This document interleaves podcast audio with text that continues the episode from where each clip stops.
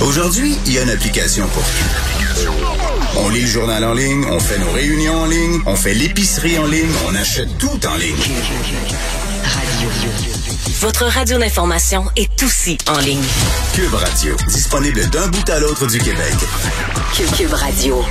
Une radio pas comme les autres.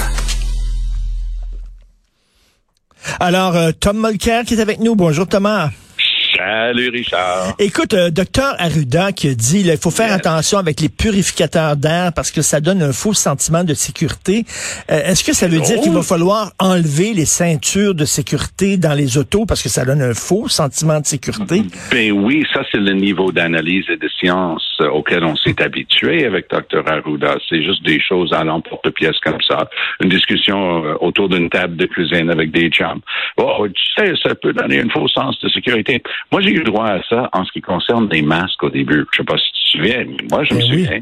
Ah, tu sais, un masque, ça peut donner un faux sens de sécurité. Puis l'autre argument, dit avec beaucoup de conviction et d'autorité, c'était, ah, ben, tu sais, hein, le masque, ça porte la personne, ça protège la personne en face de toi, mais ça te protège pas toi.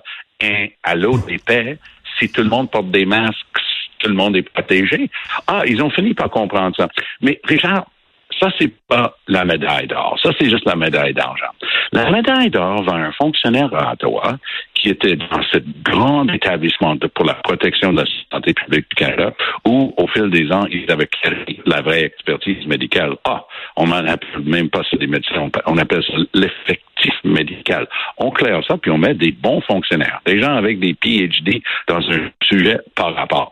Moi, mon préféré, l'un de mes yeux lus, c'est un tec- euh, pardon, c'est un courriel d'un de ces fonctionnaires qui, en plein milieu de la pandémie, était encore en train de dire, vous savez, hein, c'est pas encore vraiment prouvé que c'est transmissible la COVID-19 d'une pers- d'une personne à une autre. Je me dis, OK, on a payé ces ouaves-là, ils ont détruit des millions de masques parce qu'ils avaient regardé la date, on leur a dit c'est périmé. Ils ont juste oublié, oublié de les remplacer. Tu sais, ça, c'est des détails.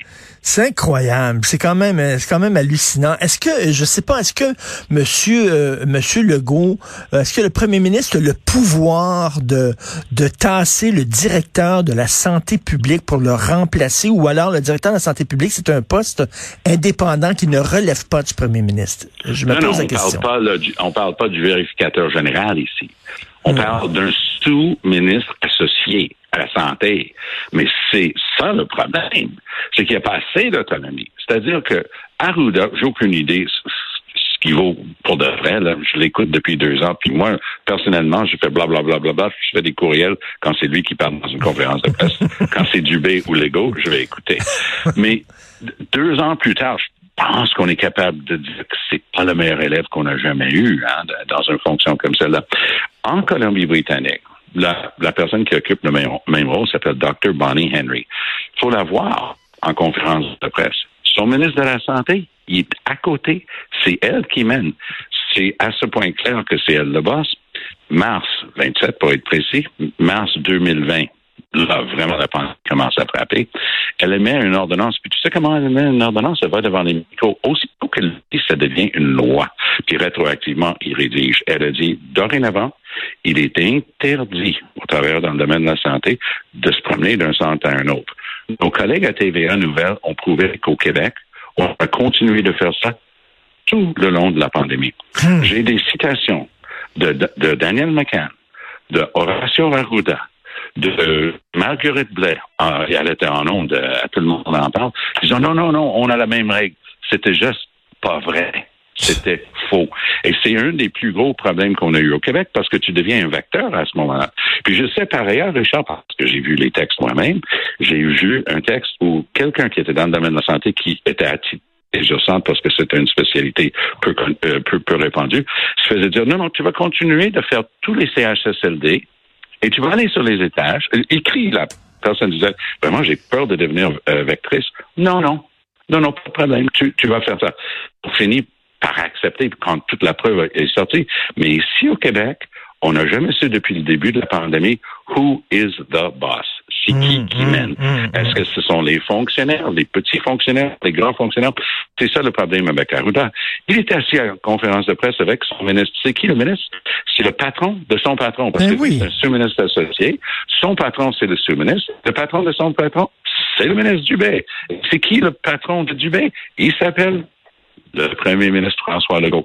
Donc, on est pogné avec un système Mais- où on a un petit Benny Oui-Oui qui dit n'importe quoi que le, le premier ministre lui dit de dire. Legault, à deux semaines de Noël, dit Moi, je voudrais bien avoir des vraies fêtes avec 25 personnes. L'autre, il dit 20 personnes pour Noël. C'était niaiseux. Ça se pouvait pas de dire une connerie. Mais, mais, mais, Thomas, la- la- avait. Question que tout le monde se pose, c'est pourquoi M. Legault garde encore en poste M. Arruda? Et là, Philippe Vincent Foisy, ce matin, disait, parce que je lui posais la question, il me disait peut-être Oui. que ça fait l'affaire de M. Legault parce que c'est un Mais paratonnerre et c'est lui qui attire Mais les critiques. Ben, complètement. Et en plus, est-ce que tu penses, OK, il y avait euh, cette extraordinaire femme, euh, Joanne Liu, qui est une des grandes sommités de, de ces questions de pandémie. C'est elle qui est allée en Afrique pour le Canada. Elle a été à l'avant-plan pour régler le cas d'Ebola. Tout le monde dit, il y a des articles à peu près une fois par semaine disant, pourquoi vous n'allez pas la chercher? Elle, c'est une Québécoise formée ici, tout ça. La réponse, c'est qu'elle connaît trop. Elle a trop, elle est trop connaissante et elle, elle tiendrait tête à Legault. La dernière chose que Legault et son chef elle souhaitent, c'est d'avoir quelqu'un qui les tienne tête. Ils veulent justement avoir quelqu'un qui un fait faire valoir. Non, non, c'est le docteur Arruda. C'est lui qui me dit ça. Ah, ouais. C'est lui qui a parlé d'augmenter jusqu'à 25. Non, dans le temps de Noël, c'est vous, M. Legault, qui avez dit ça. Lui, il a accepté de dire 20 parce que ça, ça se pouvait pas. On lui a demandé s'il avait de la science pour ça. Réponse, euh, non. Et là, quelques jours plus tard, ah, on vous a dit qu'il n'y avait pas d'Omicron. Ça fait quatre semaines. On avait zéro cas d'Omicron au Québec. Ils étaient juste pas en train de tester pour l'Omicron. C'est pour ça qu'on avait zéro, parce qu'on a fait zéro recherche. C'est ça les génies de la santé publique ici au Québec. Et il y a vraiment des questions à se poser là-dessus. Écoute rapidement, parce que je sais que tu veux nous parler de la Tesla aussi. C'est C'est important, ça. extraordinaire. Une nouvelle incroyable cette semaine. Ça, il y a, il y a des fling-fling, puis les gens, il n'y a rien d'illégal dans ce qu'ils ont fait. Les gens ont été lourdement subventionnés au Québec pour l'achat de leur voiture électrique, histoire d'encourager la création du réseau des bornes de recharge. C'est une bonne idée en soi. Là, tout d'un coup, l'Ontario avait la même chose. Doug Ford coupe la subvention. Là, les gens en Ontario ont dit, ça va me coûter moins cher d'offrir le plein prix à quelqu'un au Québec, acheter son char. Les gens de l'Ontario, les concessionnaires, se tiennent aux bornes de recharge au Québec et offrent de payer aux gens plus qu'ils ont payé pour son char. La personne se tourne bord, achète un autre Tesla, pas de problème. Sauf que les fonctionnaires qui ont bâti le système n'ont jamais pensé à ça en une seconde. Que les Québécois sont en train, en ce moment, de subventionner l'achat de véhicules par les gens en Ontario.